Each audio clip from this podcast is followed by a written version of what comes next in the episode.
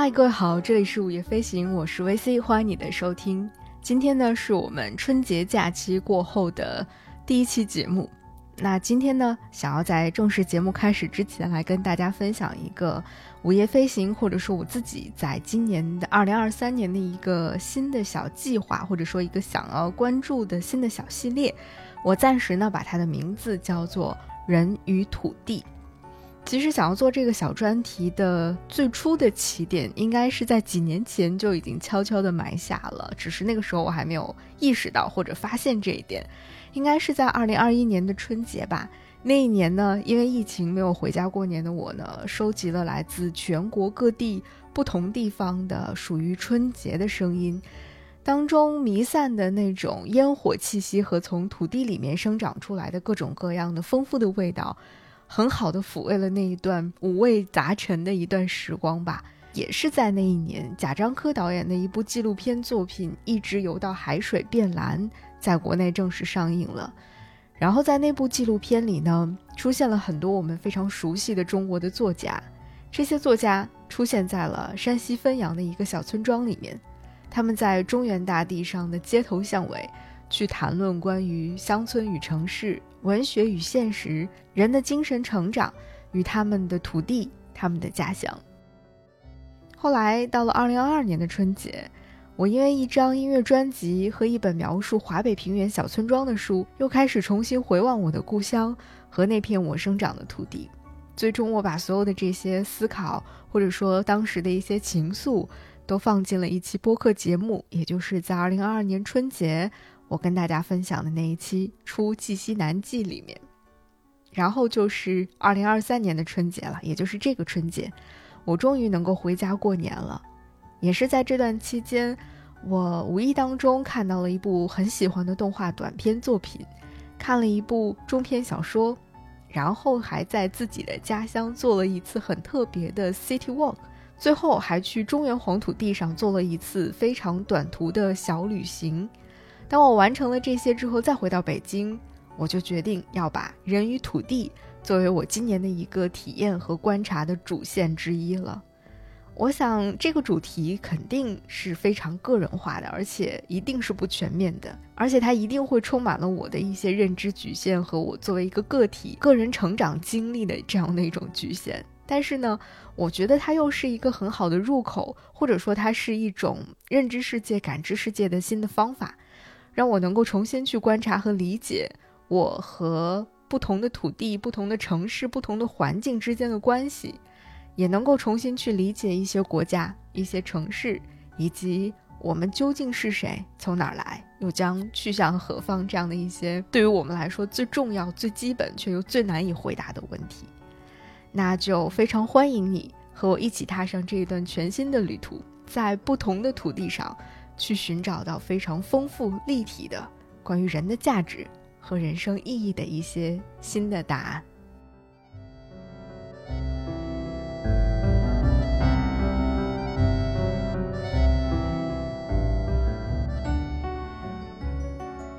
今天的这期节目呢，是我们人与土地小专题的第一期节目。我会以在自己的家乡做的一次 city walk 作为契机。来聊一聊我这个个人和我所生活的那片土地之间的一些关系的认识，以及对于 City Walk 这件事情的一些重新的认知。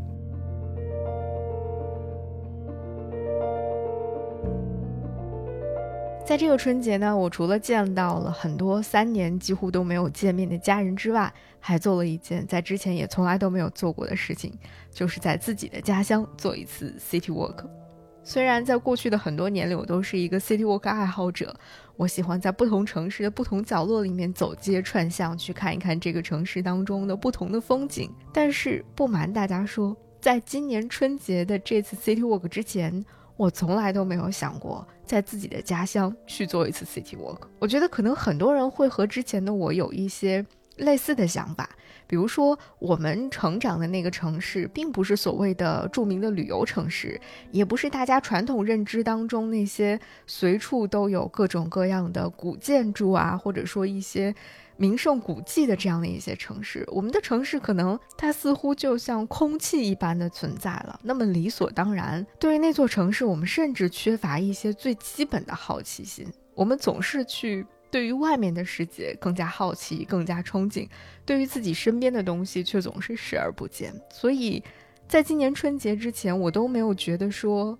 啊，我生活的这座城市有什么值得去走一走、逛一逛的吗？直到这个春节，有一些很奇妙的元素把我引领到了要在自己家乡做一次 City Walk 这个节点。这些元素，嗯，包括但不限于我看了张大磊导演的电视剧版的《平原上的摩西》，在那里面我看到了很多很多北方的孩子们都很熟悉的一些童年的记忆的街景，比如说。那些低矮的平房，那些和小朋友们在院子的土地上面跳皮筋儿的场景等等，让我不禁开始想起自己童年时候的一些记忆。比如说，我在中国奇谭那个动画合集当中看到了有一集叫做《乡村巴士带走了王孩和神仙》。那个故事当中所呈现出的乡村景象，嗯，虽然和我童年生活的城市并不太相似，但是那个故事当中所传递出的。淡淡的乡愁也好，对于家乡的一些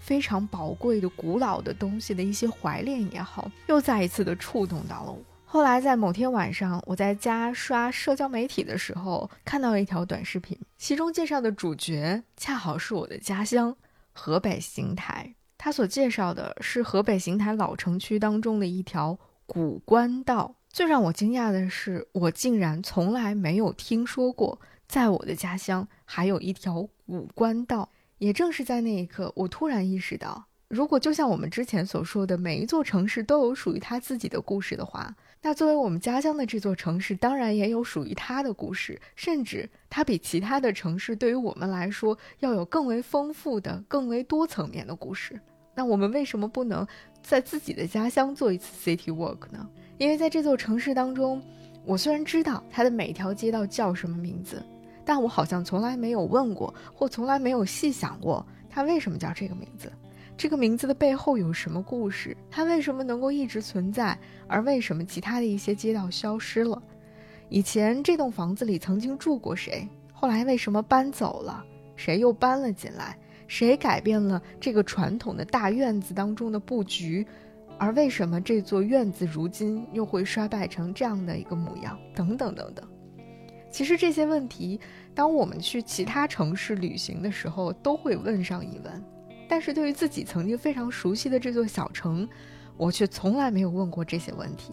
特别是涉及到那些街道的名字，在我的大脑当中，在我的印象里，它仿佛天生就应该叫这个名字。我从来没有想过它为什么叫这个名字，甚至有一些名字，我在小的时候会觉得它还挺好笑的，甚至觉得有一点土气，比如说羊市街、牛市街、马市街等等。直到后来，我去到很多中国的其他的城市，我发现，在他们的城市当中也有类似的街道的名字，比如说在北京、在西安，其实都有街道叫什么牛市街、马市街。后来等我再长大一点，我会慢慢理解，原来。这些城市建立的历史比较漫长的地方，他们都共享有一套类似的城市规划的图纸，拥有着类似的街道命名的规则。也是在那个时候，我反而会觉得说，哦，其实城市当中保留下来这些古老的街道的名字，还真的是一件挺好的事情啊。如果他们都改成了一些所谓比较现代化的名字或比较洋气的名字，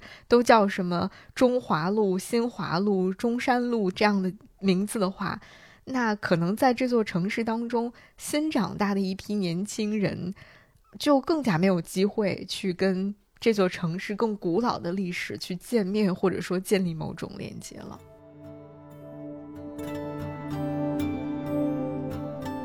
如果说起来，邢台这座城市可以追溯到的历史的话，那其实是非常非常久远的。它可以甚至追溯到商朝。据说在商朝有一任君主叫祖乙，他曾经将自己的国都迁到了邢这个地方。其实邢这个地方就是现在邢台所在的这个地方了，并且在这儿大兴土木，建造自己的都城。据说这座城市也是有史以来第一座。被历史文献记载下来，而且具备了王朝城邑规模的一座城市。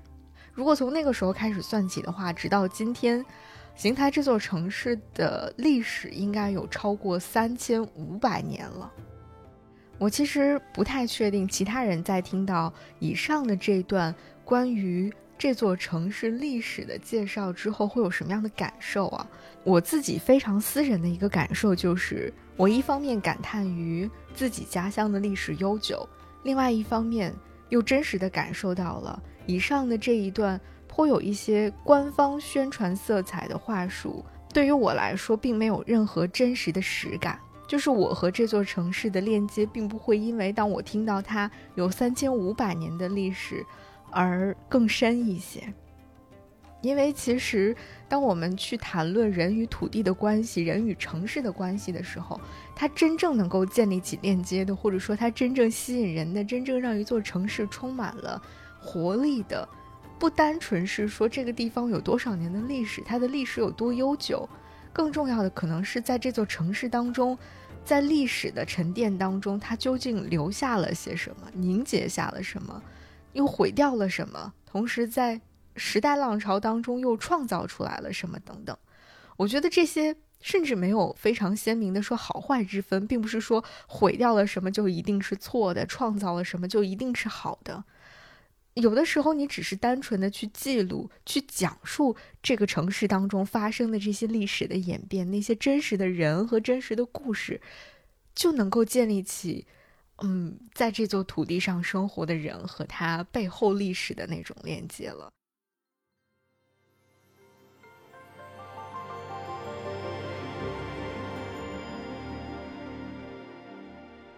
那接下来，我就很荣幸的带着大家。一起去我的家乡老城区里面走一走，在传说当中的古关道上进行一次特别的 city walk。在这一路上，或许你会听到来自三个时空的故事。一段故事来自于可能遥远的几百年前，可能是元朝的某段故事，或者是明清时期的某段发生在这里的故事。第二段故事可能会来自于不太遥远的十几二十年前。那是童年的我关于这些街道的记忆，还有第三段故事，就是今天我们在这些街道上能够看到的景象和看到的在这里正在发生的故事。我想这三个时间段的故事的叠加，或许会让我们今天的这个古关道的 City Walk 变得有趣起来。那首先我们先来说一说古关道吧。什么是古关道？古代的官道其实就是古代的驿道。相当于我们今天所说的国道，它就是由当时的中央政府来投资，并且统一的按照一个国家的标准来修建的全国的公路系统。比如说，在今天的云南，就还保留着非常多当年古官道留下来的那些青石板路，那就是当时的官道。那古官道所承担的主要的作用呢，就是中央政府与各个地方进行的各种政务、经济、军事等官文信息的传递，还有物资的运输、军队的调配、军队后勤补给，以及官员的出差、调任、巡视等等，都由这个官道来承担相应的一些职责。那今天我们要走的邢台的古官道，其实就是当年的顺德府的古官道，它的基本的路线包括了北关街。北长街、南长街，然后就是到了顺德府所在地的清风楼、府前街，然后是北大街、花市街、马市街，最后到东南街为止。其实，在这里你粗粗的听一下这些街道的名字，就会发现，他们大多都保留了原始的名字。以前我都会觉得这些名字不太好听，什么北关街、北长街，这些名字乍一听起来会让我觉得没什么文化底蕴。但是现在我再重新去看的时候，我会发现这些名字保留下来真的太好了，它可以非常直观的帮助我去理解当年的顺德府的一个基本的构成，或者说这条街道和整个城市的布局关系。比如说北关街，其实就是在最北边的那个城关的街道，叫做北关街；然后府前街就是顺德府前面的那条街，叫府前街。接下来经过的这些像花市街、马市街等等，和它最初这座城市当中的一些商业布局又是密切相关的。接下来我们会一一的说到它们。那今天我们的 City Walk 就从最北边的北关街开始，这里就是当年顺德府或者说行这座城市最北边的那个城关开始的地方。对了，在这里还要额外的说一句，这次 City Walk 我还特别邀请了我的爸妈跟我一起同行，所以刚才我们说有三段故事可以跟大家分享，其实严格意义上可能是四段历史，就是还包括了我爸妈小的时候，或者说他们年轻的时候记忆当中的每条街道发生的一些故事。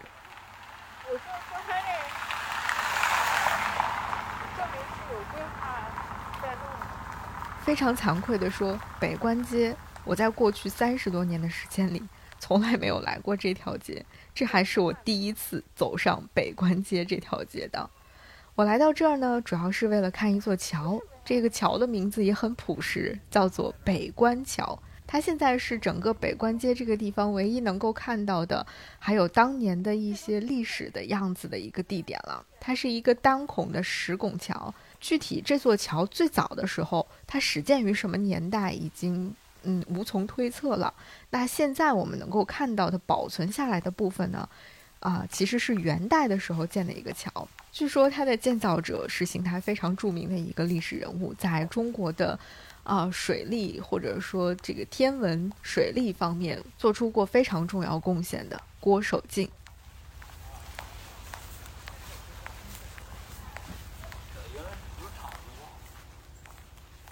虽然现在这座桥叫北关桥，这条街叫北关街，但其实如果向历史当中去继续追溯的话，它原本的名字其实非常非常的好听，叫做鸢水桥。这个鸢就是鸳鸯的那个鸢。这个地方曾经有非常丰富的水源，这个水叫做鸢水，是不是非常好听？鸢水这个名字，我也是走到这里的时候才第一次听说的。我还特地去查了查，在史书上是怎么去记载的。在清义统治顺德府这一部分当中呢，就有非常明确的记载，说野湖泉在邢台县西北十里，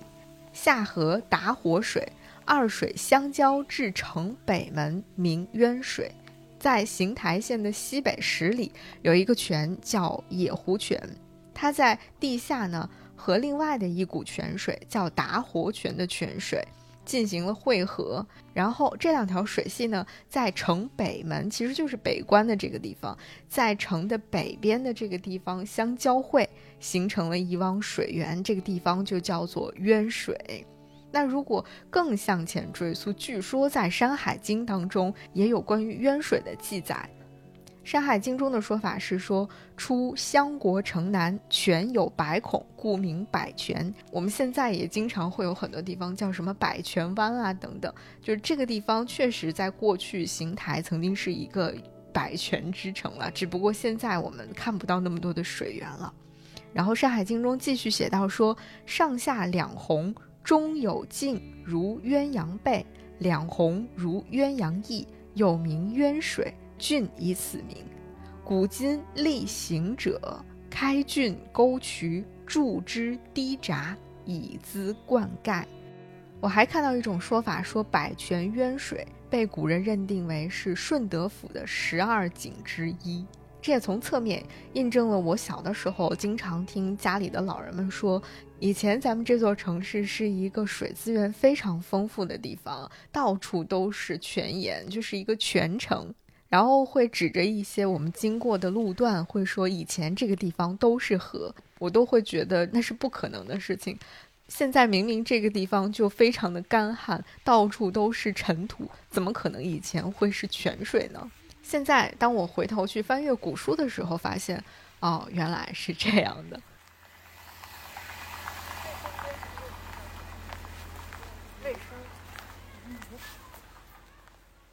从北关街继续向南走，就是北长街和南长街了。至于为什么叫北长街和南长街呢？以前我认为是因为这个街很长，所以就叫北长街和南长街。而这次呢，我在翻阅一些资料的时候，发现了一个很有趣的说法。因为我们这座城市呢，被称为是牛城。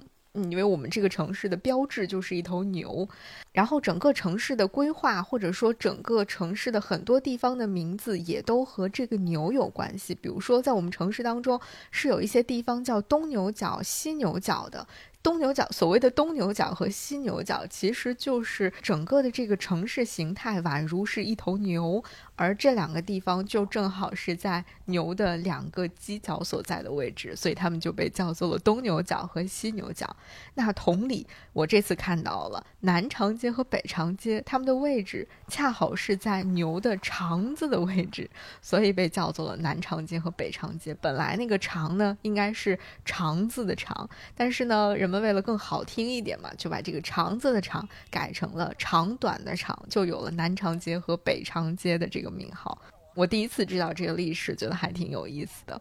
我小的时候呢，的确是来过这两条街的，只不过当时在我的印象当中，这两条街是那种啊非常窄，然后路面坑坑洼洼、崎岖不平的，嗯，总是会有一些积水啊等等，很泥泞的那种状态。但今天来到这儿的时候，我发现它已经被整修一新了，整个的路面是重新被铺过的这种青石板路了，而且呢，它旁边有一些我印象当中的老的四合院建筑也被嗯重点的进行了一些保护。当然，所谓的保护呢，并不是说对他们进行了一些加固、重修等等，通过旁边贴的一些标识牌，能够隐约的感觉到。其实整个的市政府是有意把这个地方来进行一些这个维修或者说是修缮的，但是可能是因为一些资金啊等等城市规划方面的不到位等这样的一些问题吧，很多地方呢人是已经搬空了，老房子呢是留下了，但是这些老房子并没有被修缮或者说并没有被保护起来，甚至在很多地方能够看到它已经贴上了。危房这样的一些标志，警惕大家不要去靠近它，甚至已经有一些房子房顶已经开始坍塌了。所以看到这个的时候，也有一点感觉蛮唏嘘的吧。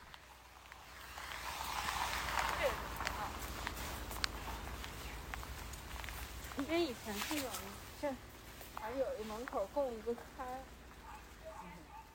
当然，其中有一些维修的比较好的路段呢，我也能够看到有一些年轻人尝试在这里开设一些咖啡店，或者是一些小小的可以供年轻人们去坐一坐、聊一聊天的地方。我觉得还是一个很好的尝试。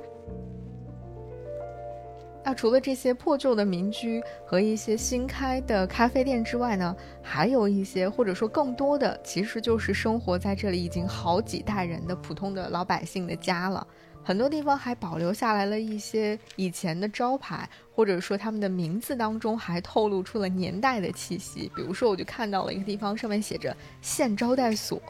还有一家电器维修店，它的门口那个招牌也非常有这种革命时期的那种风格。还有一些店的门口写着像什么“弹棉花”“收棉花”这样的，也很有时代气息的这样的一些招牌。我还看到了我小的时候曾经在这里买过冰棍儿、批发过冰棍儿的冷饮批发厂，这些都还保留了一些我小的时候对于这个街道的童年的记忆吧。那个时候会感觉说啊，时间好像在这里流动的速度是非常非常缓慢的。这个街区里面的人好像在过一个独属于这个街区里的时间。走到这里的时候，我就突然想起了我当时读托尔卡丘克的一本小说，叫做。太古和其他的时间那样的一种感觉，就好像在这个城市当中，不同的街区、不同的街道，它的时间是不一样的，大家的时间的流速好像也是不一样的。这点可能不仅仅是在我的家乡这座城市了，在可能很多不同的城市，甚至世界上的不同城市、不同街区当中，都会有类似的这种感觉，很奇妙。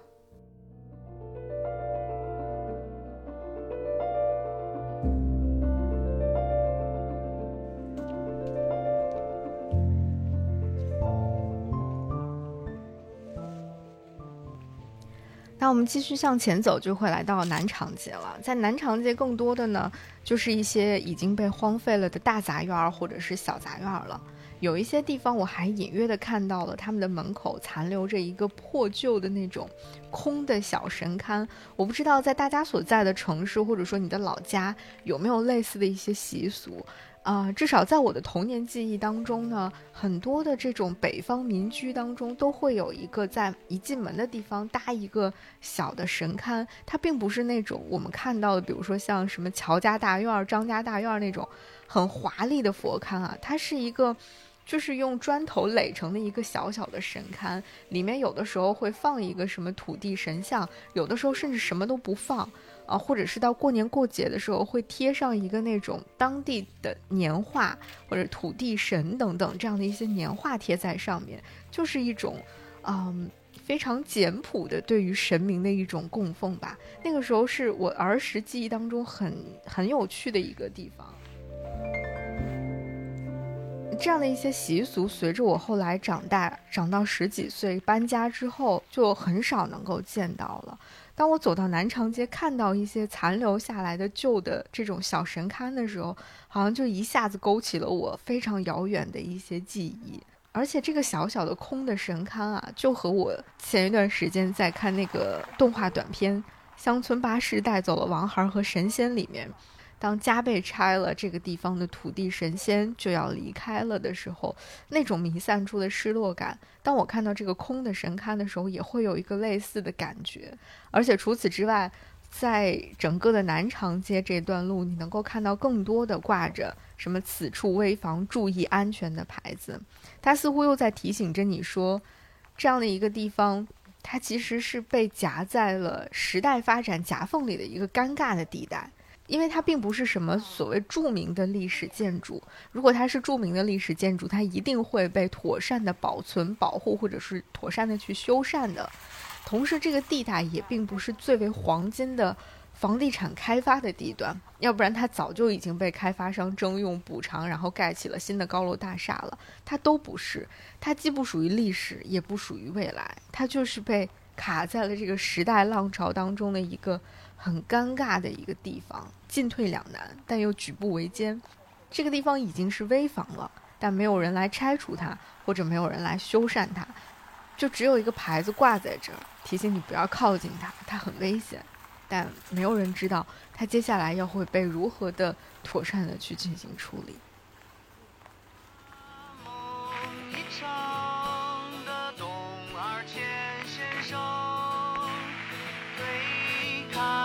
窗户望远镜，眼底映出一阵怒烟，前已无通路，后不见归途走过了这两条长长的，然后勾起了很多童年记忆的街道之后呢，就到了整个老城区最热闹的地方——清风楼。这也是当年顺德府的城楼所在的地方。但其实顺德府的府衙并不在这儿，它的府衙应该就在这个顺德府城门楼的。就是更靠后一点的位置，但是具体的真实的位置在哪儿，我们现在已经不知道了，也无从推断了。大致位置就在这儿吧，因为接下来前面的那条街叫府前街，而顺德府或者说顺德府城楼清风楼就被命名为了这座城市的一个原点。在这个地方，现在也竖起了一个小小的纪念碑，说这个地方就是整个邢台这座城市，或者说啊顺德府的城市原点了。那这个地方其实也是每一年的民俗活动或者说年味儿最浓的一个地方。那这次我们 City Walk 来到这里的时候呢，也是看到了非常非常多的民俗表演的活动。在这里，我看到了久违的什么扭秧歌啊、舞狮啊，虽然规模没有那么大，但还是有当年的一些那样的一种感觉的吧。至少说这个地方是最有人味儿、最热闹的地方了。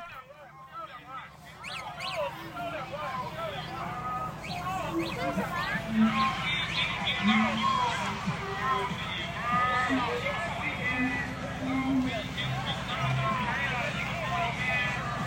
是跳舞娱乐活动。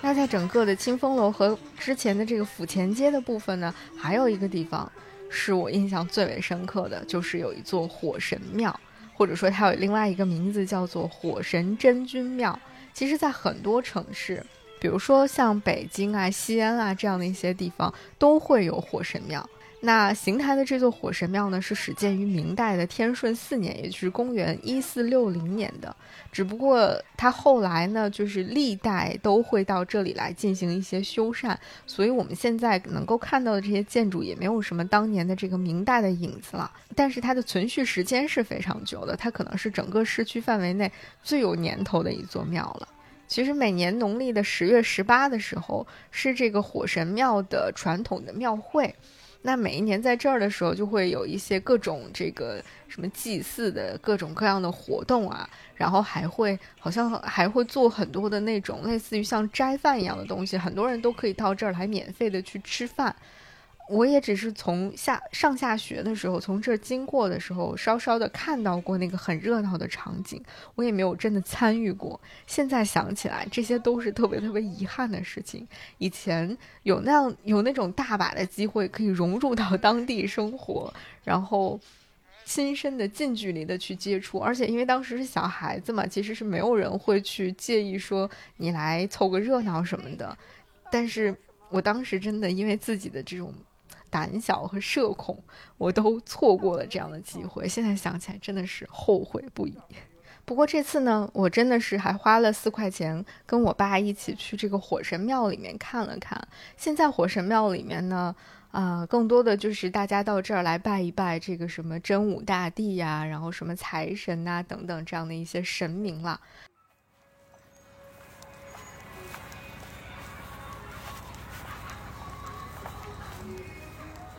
离开火神庙之后呢，我们要经过一段宽阔的现代化的大马路，然后就要进入到我小的时候最经常活动的一个街区了。首先要到达的地方是北大街。为什么我对接下来的这个街区会比较熟悉呢？我小的时候的小学就在火神庙附近的一个地方。那从我的小学如果去姥姥家的话，我放学去姥姥家的路线就是走过火神庙，过马路，走过我们接下来要走的北大街，然后花市街、马市街，最终抵达杨市街，就是我姥姥家居住的一个地方了。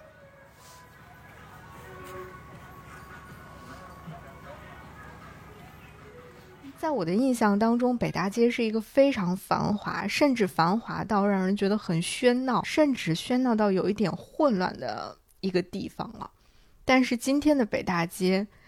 已经是一片寂静荒凉了。以前在这条街道上有非常火热的两家店，一家叫做同泰祥，一家叫木盛斋。其中，我想所有的生活在这个城市里面的人都非常熟悉的店就是同泰祥了。同泰祥其实真的是一家百年老店，它最早建于光绪十七年，也就是一八九一年。啊，最初是两个来自于我们的邻省河南河南安阳的李氏兄弟，在尚德坊创办的一家小食品店。在三年之后呢，就迁到了北大街的这个地方，主要就是来售卖一些糕点的。这个就是非常非常有名的老字号同泰祥的糕点铺了。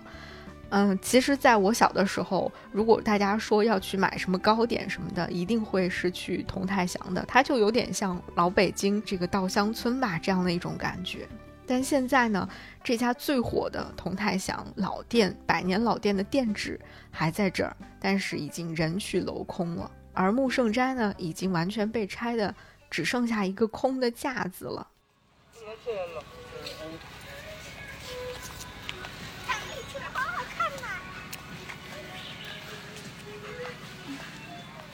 现在北大街的街道倒是非常的宽敞了，但是周边的店铺已经所剩无几了。唯一开门的几家店就是什么一元店、十元店这样的一些，嗯，不知道还在卖一些什么东西的店铺了。北大街历史，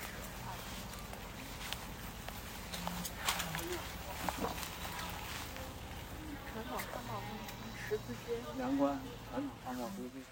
除了这些商店、小铺子之外呢，当然保留下来的还有一些民居。啊，而在民居当中比较有意思的就是混杂了一些宗教场所，比如说我在这里这些民居当中发现了一座天主教堂，一座清真寺，还有一座佛家的寺庙。虽然这个天主堂也没有很高，然后清真寺也非常非常的隐蔽，然后这个佛家寺庙呢，外面也被修的就是非常的焕然一新了，没有什么古老的印记了。但它们的存在本身就已经在传递着一些信息了，它似乎在昭示着过往在这个地方曾经发生过某些文化的大的融合、文化的大的开放交融，还有某种文化的那种繁华的景象。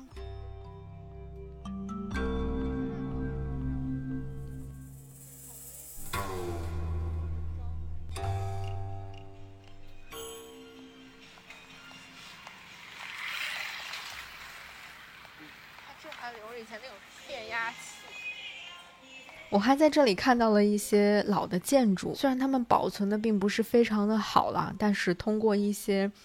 残留下来的几块砖、几块花砖啊，一些小小的门市，还有一些在巷子深处的呃残留下来的一些建筑结构，还是能够依稀的辨认出这是当年的一些老的民居或者是老的建筑留下来的东西。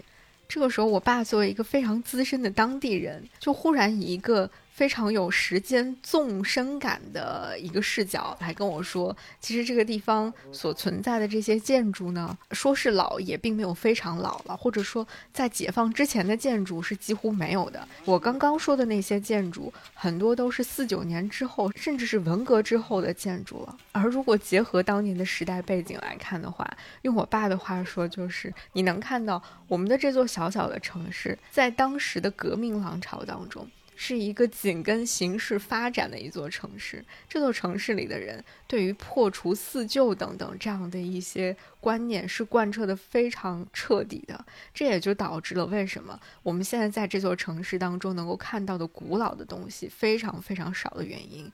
用加引号的话来说，就是是一座革命的非常彻底的城市了。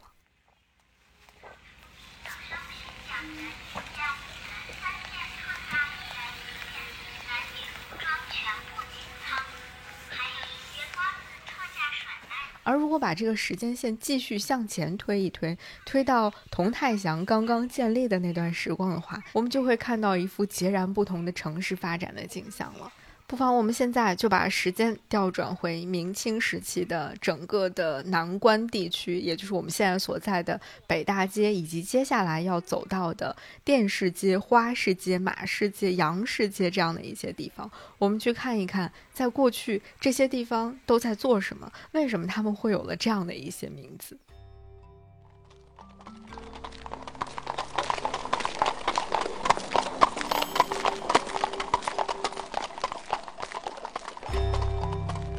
其实，在当年的顺德府呢，有非常著名的五大行，这五大行都集中于南关的各个大街上。这里我们所说的南关，其实和我们节目开头所提到的北关是相呼应的。北边呢，就是。北城市的最北边的那个关口就叫做北关，而城市最南边的关口呢就是南关了。其实从北大街继续往南走，这片地方就是所谓的当年的南关了。在南关的各个大街呢，有五大主要的这个行市，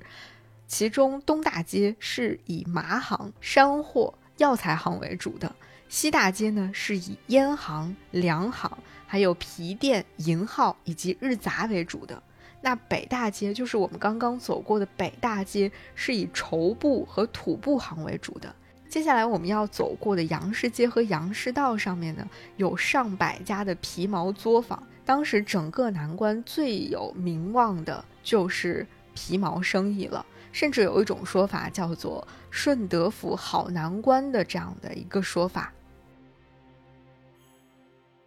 和北大街密切相连的有一条街叫做电视街，这个街说起来还挺有意思的。小的时候呢，我也经常听说有人说电视街，电视街，我一直就以为这条街是不是卖电视的，或者说是修电视的，所以才叫电视街。后来我才知道，这个电视的电。这个店是左边一个清，右边一个定，市呢就是市场的市。今天我们再看这个名号，自然马上就能够理解了。这个地方当年应该就是一个染布的地方，所以叫电视街。和电视街紧密相连的另外一条街呢，叫做花市街。花市街和电视街其实是有着密切关系的，因为花市街是以经营棉花和纺织品为主的。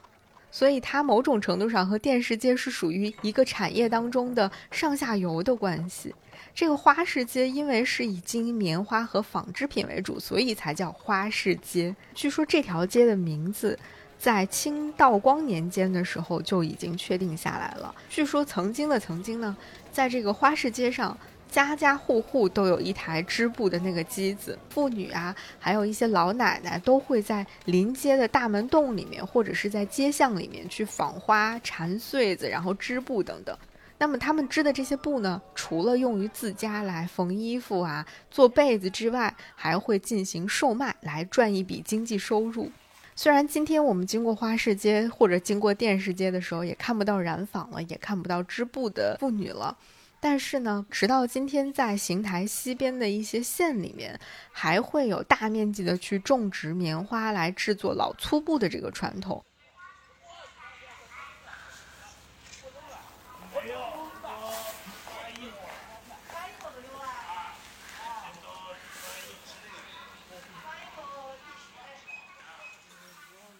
那从花市街继续向南走呢，就是马市街和杨市街了。其实对于马市街，我的印象并并没有特别深，可能也是因为这些街道的分布都太密集了。所以呢，我对马市街就没有什么太多的概念，我总会把它和其他的街道混为一谈。但是对于杨市街，我自己的这个感受就非常非常深刻了，因为小的时候我姥姥家就住在杨市街，所以对于杨市街周边的一些小的门市店呐，包括一些小的什么幼儿园、小的粮店、米店等等，我甚至都还是有一些。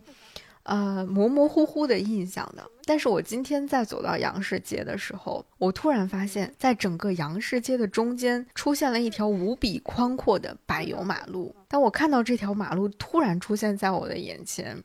然后无数的车辆从我面前刷刷刷的经过的时候，那个瞬间，我毫不夸张的说，我感受到了一种什么叫做心惊肉跳的感觉。那个感觉就仿佛是我整个。童年的美好回忆的滤镜，被这些车辆、被这条马路轰然压碎的那种感觉，真的毫不夸张。这怎么还有条马路呀？这顺着路南延吗？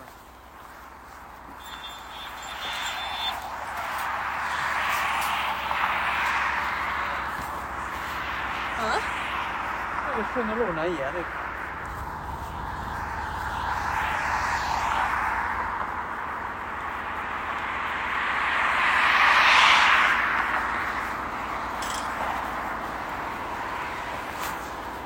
个就有一种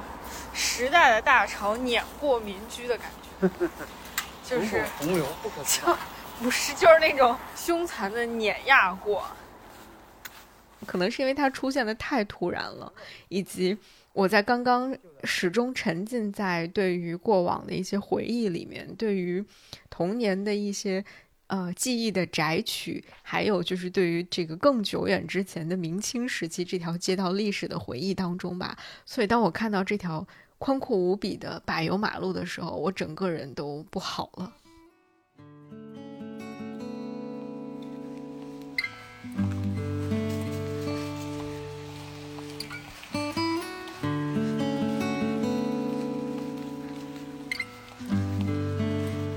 这个街还是有点印象。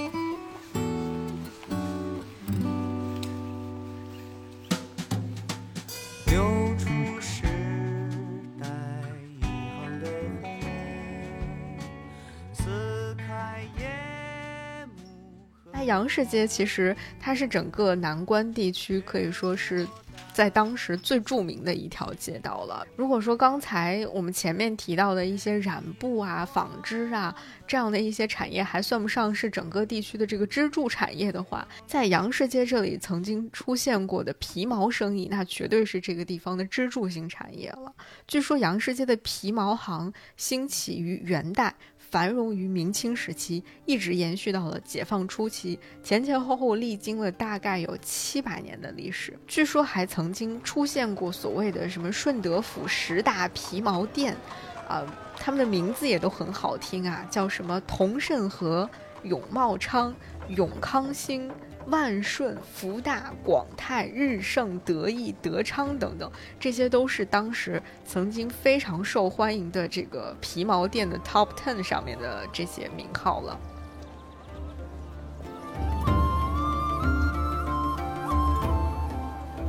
还有一些外国的商人也曾经在这里开办过皮毛行，名字呢就相对来说比较西洋化了，比如说叫什么美新泰兴洋行。和平洋行等等，叫什么什么洋行的，就是当时的一些外商在这里开办的皮毛行。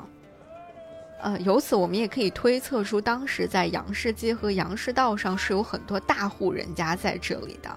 今天其实你走在杨市街和杨市道上，虽然已经完全没有当时的皮毛行了，但是你还是会不时的看到道路的两旁有很多砖石结构的建筑，或者是一个很大的圆形的大门洞。你从这些门洞里面望进去的时候，你会发现它有非常狭长的这个院落的结构，就很幽深的感觉，好像里面很深很深的样子。这些大院儿其实都是当年的一些富商的皮毛的作坊。比如说，当时可能都是归属于某某家的，像什么李家、张家、郑家、翟家、刘家等等，他们曾经都是这些大院子的主人。包括现在在杨市街和杨市道的一些小的巷子里面，你还能够看到什么郑家巷、什么刘家巷等等，其实就是当时整个的这一片可能都是属于某一个这个富有的皮毛富商的他们家里面的这样的一些建筑。那这一点其实就和接下来我们要看到的一些老房子、老建筑有着密切的关系了。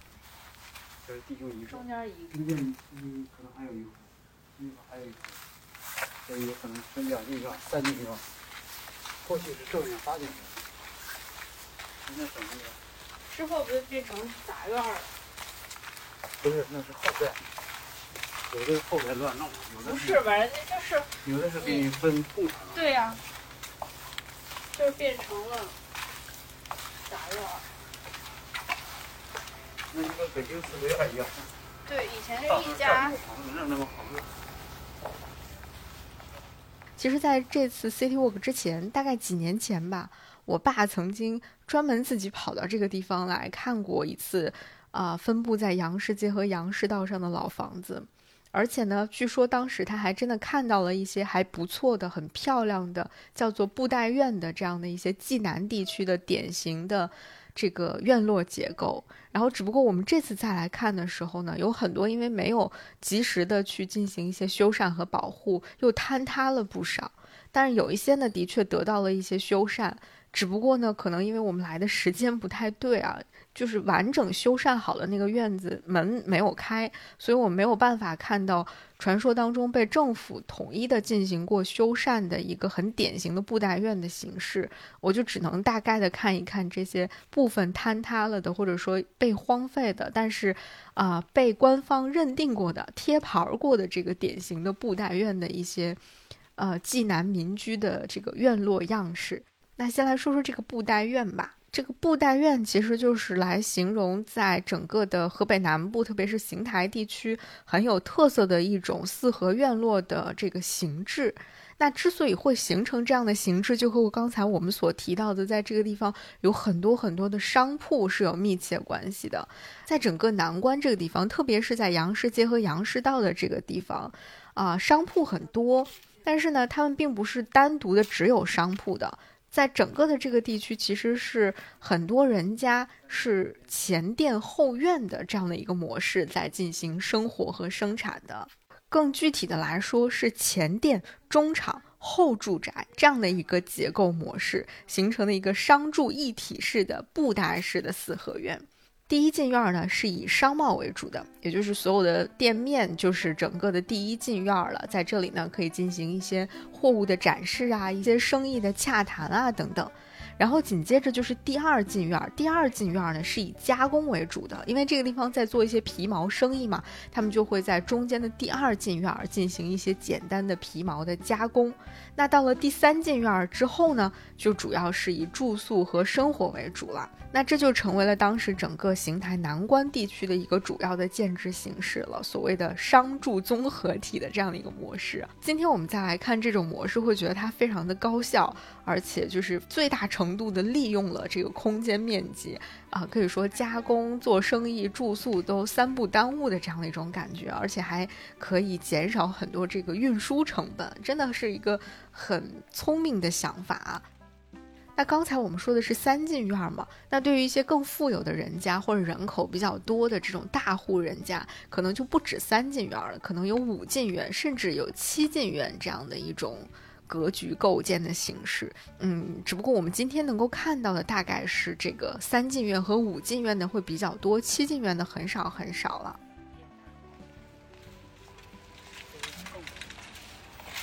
可能留那点儿和不留也没什么太大区别。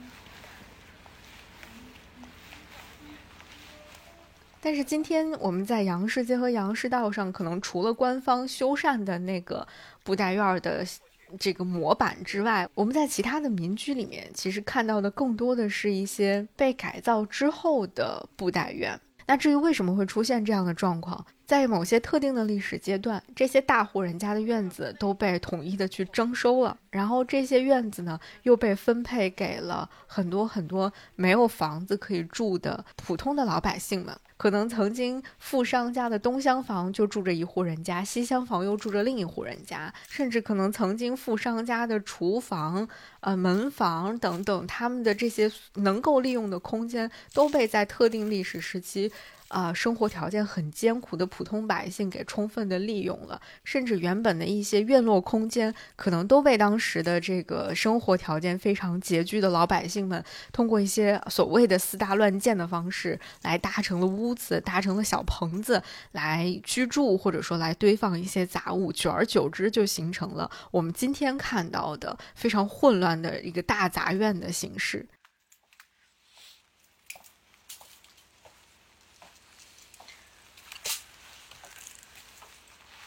哦，那边那个屋顶还挺好，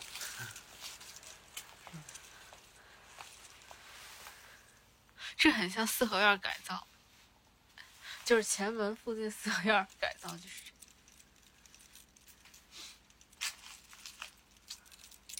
这。哎，这边这但那个挺好。就是刚咱们进那个，你看这个象征说，它这个石头路这都有年很有年头了。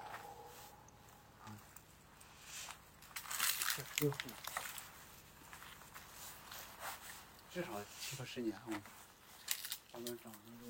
我今天看到这样的景象的时候，其实情感还是很复杂的。可能过去的时候，我会觉得说这些人的行为破坏了建筑本身的美感，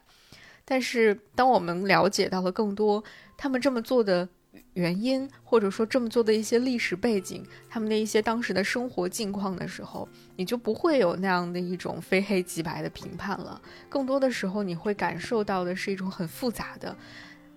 很复杂的一种情感。嗯，当你在看到眼前的这些景象的时候，你只会觉得这就是历史留下来的一些印记。其实，任何一个历史阶段，任何一段历史往事。都会在这个城市当中的不同的角落留下它的印记，没有好坏。就像我们开头说的，它没有绝对的好坏之分，我们只是真实的去记录、去感受、去看到它最真实的模样，去追问它背后的一些原因，去聆听它背后的一些故事。它本来就是复杂的，本来就是不能够用单纯的好坏对错去对它进行一刀切的评判的，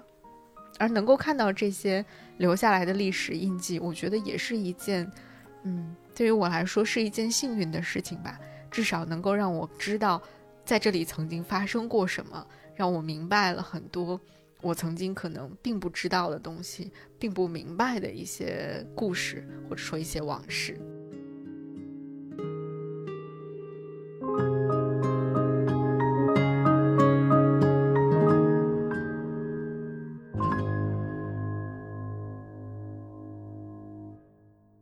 虽然整个邢台古关道的呃路线还要再往南继续延伸一点点。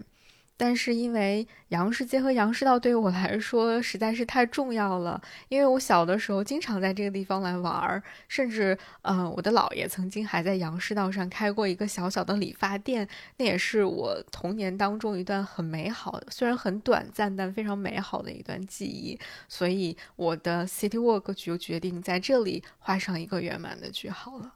其实沿着这条路一点一点的走下来。我会有一种非常复杂的、交织着各种各样的，无论是故事也好、情绪变化也好的这样的一种感受。我甚至能够感受到自己是在两种身份和两个视角之间不停的去切换的。有的时候，我会是一个当地人的身份，仿佛我对一切都很熟悉，我对这些街道的名字都非常的熟悉。但有的时候呢，我又像一个游客一样。我好像对很多事情都完全不知道，我不知道这个地方原来曾经是织布的，这个地方原来是皮毛生意的聚集地，我不知道这个地方原来叫渊水，我不知道这个地方曾经是嗯一些什么富商们聚居的地方，甚至我从来都没有听说过这些事情，没有人跟我讲过这些事情，反倒是借由着这次，好像有点作为一个外来者，一个呃游客的身份。呃，再来这里走一遍的时候，才了解到了更多背后的故事。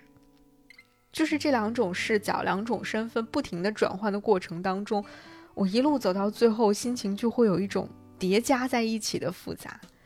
而这种复杂感，其实也和整个春节期间出现在我视野当中的好几部文艺作品所带给我的感受是。很好的契合在了一起的，比如我在开头说我看了电视剧《平原上的摩西》，它本来只是我的一个个人的喜好，我在看，我没有想到最后这部电视剧变成了我们全家人一起观看的一个电视剧作品。嗯，虽然我和我的爸妈是不同年代的人，但我们似乎都在那个充满了年代感的故事里面，那些镜头语言当中找到了一些触动自己的东西。又比如说那部动画短片《乡村巴士带走了王孩和神仙》，那个故事的背景我特意去查了，它其实就是这部动画的作者刘毛宁自己的家乡，一个许昌禹州的小乡村。嗯。而且当时在创作这部作品的时候，刘毛宁还特意前往了那个小村庄，进行了一周的采风。他在里面所呈现的，无论是立在房顶上的太阳能的热水器，还是什么被塑料布罩起来的粮食，堆在窗台上杂七杂八的生活用品等等，就非常非常的写实。很多人看到之后都说：“哎，这个不就是我小时候经历过的那些场景吗？”然后刘毛宁也说。呃，他所创作的这个小乡村，就是他记忆当中河南的样子。他也在一个采访当中谈到了自己的家乡，而且他说，嗯，他用了大篇幅的画面来表现河南的农田，因为他觉得在河南人和土地的关系是特别特别紧密的。河南的宽厚包容了他，同时也影响了他。他的这部作品就是在河南的土地上生长出来的。我看到他说这段话的时候，其实特别特别的受触动。至少在我进行这次 City Walk 的过程当中，包括在此时此刻我录制这期节目的时候，我是能够感受到我和这个土地的关系，嗯，在逐渐的变得更加紧密的。我也能够感受到这片土地，它的确有很厚重的东西，也是在包容了我的。然后我就想起了，在几年前我做《出记西南记》那期节目的时候，我读到过，嗯，梁红老师他曾经说过的一段话。他说：“我并不觉得作家一定要写自己的故乡，但是对于我而言，虽然我在北京生活了一二十年，却总是在想自己的村庄，想那条河的时候特别有灵感。为什么？不是我想家，也不是那条河有多美。”而是说那个地方让我思想自由。我之所以要以此为原点，是因为这里可以自由生长，可以独立思考，反而获得更大的自由创作的空间。那今年的这个春节，当我走在这条似乎已经看起来面目模糊的老街巷上，开始去翻家乡志，开始去翻地方志的时候，去了解那些我从来都不曾了解过的关于这片土地的历史和故事的时候，甚至在我和几个不同的朋友聊天，聊到今年各自对于自己家乡情感变化的时候，我其实都会更理解梁红老师所说的那一句话。我甚至觉得很多创作者。回到自己的故乡，或者说书写自己的故乡，拍摄自己的故乡，讲述自己的故乡，某种程度上，它不是一种选择，它甚至是一种成长的必然，它必然会成为你人生当中的一个原点，让我们在某一个人生阶段决定从这个原点再出发，在这个过程当中，也许一个人才完成了他人生当中的一次非常完整的蜕变，并且准备好。去进行他的人生的第二次成长和第二次蜕变了。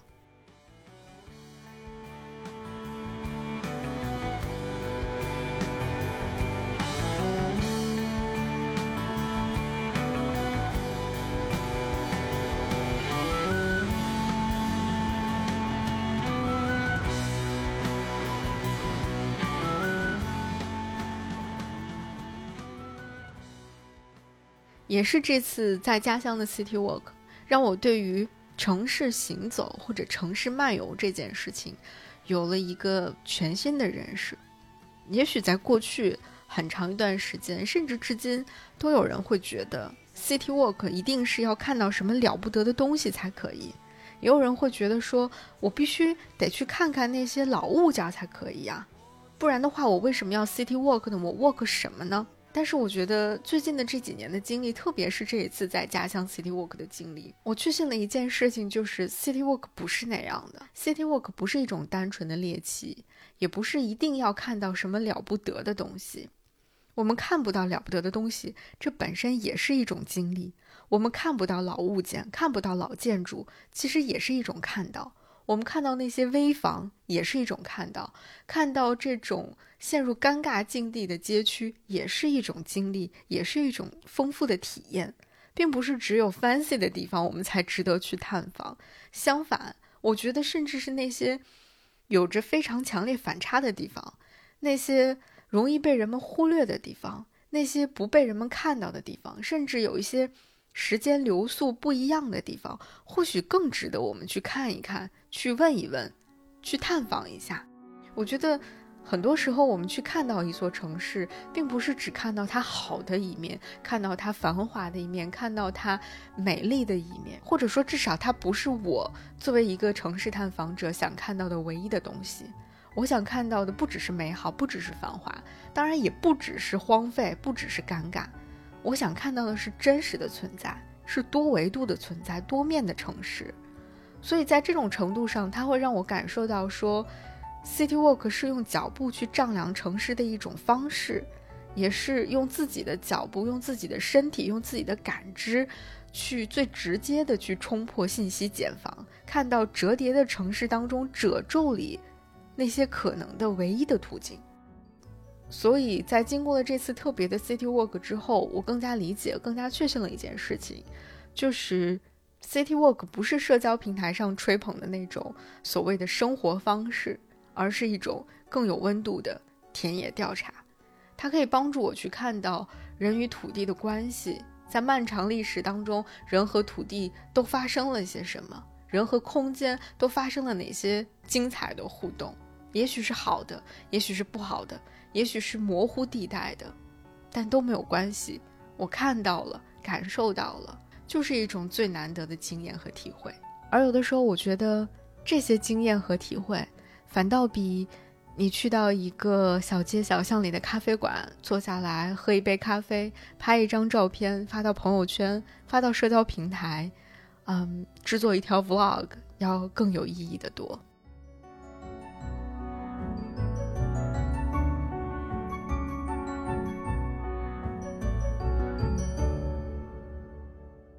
谢谢我的家乡，谢谢这次非常特别的 City Walk。希望这会是一个不错的起点，让我们在今年有更多的力量，去更多的土地上走一走、看一看。